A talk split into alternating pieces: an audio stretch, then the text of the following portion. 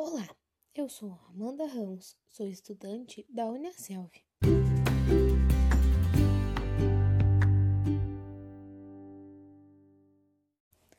E este é o meu podcast de contação de história. A história de hoje é Os Três Porquinhos. Era uma vez uma feliz família de porquinhos que tinham três filhos. Os porquinhos foram crescendo e os pais notavam que estavam muito dependentes, não ajudavam no trabalho da casa nem se esforçavam em nada.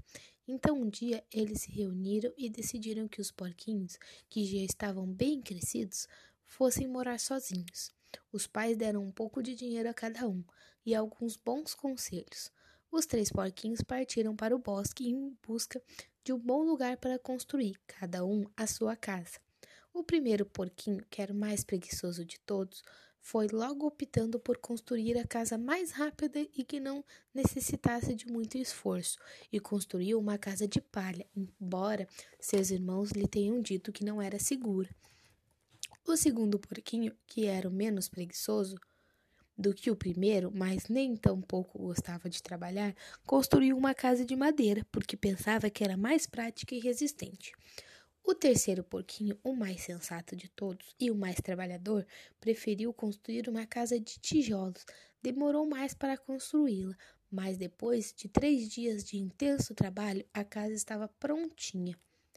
Os três porquinhos ouviram falar de um perigoso lobo que rondava o bosque, e não demorou muito para que ele aparecesse em suas casas, em busca de uma boa carne de porco para comer. O lobo então foi bater na porta do primeiro porquinho. O porquinho, tentando intimidá-lo, disse: Vá embora, seu lobo! Aqui você não vai entrar. Mas o lobo insistiu e disse: Abra logo esta porta, ou soprarei, soprarei e a sua casa destruirei. Vendo que o porquinho não abriria a porta, o lobo começou a soprar. E assoprou tão forte que a casa de palha voou pelos aires. O porquinho, desesperado, acabou correndo em direção à casa de madeira do seu irmão, e o lobo correu atrás dele, mas não conseguiu alcançar. O lobo então bateu na porta do segundo porquinho. O porquinho, tentando intimidá-lo, disse: Vá embora, seu lobo! Na minha casa de madeira você não vai conseguir entrar. O lobo insistiu e disse: Abra logo essa porta, ou eu soprarei e soprarei e destruirei essa casa. Vendo que os porquinhos não abririam a casa, o lobo mal começou a soprar. E assoprou tão forte que a casa de madeira caiu e ficou em pedaços. Os porquinhos, desesperados, acabaram correndo em direção à casa de tijolo e cimento do outro irmão. O lobo correu atrás deles e não conseguiu alcançá-los. O lobo então foi bater na porta da, da casa do terceiro porquinho. Os porquinhos tentaram intimidá-lo cantando: Quem tem medo do lobo mal, lobo mal, lobo mal. Quem tem medo do lobo mal, lobo mal. Ele é um cara legal. O lobo ficava cada vez mais brabo e furioso e gritou: Abra logo a porta, já! Os porquinhos responderam: Vá embora, seu lobo! Você não conseguirá derrubar essa casa porque está feita de tijolos e cimento.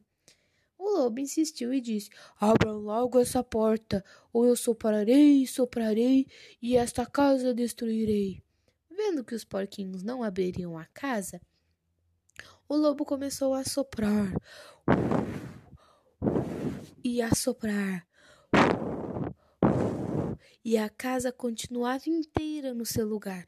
O lobo ficou tão cansado que acabou sentando-se ao pé da porta para descansar.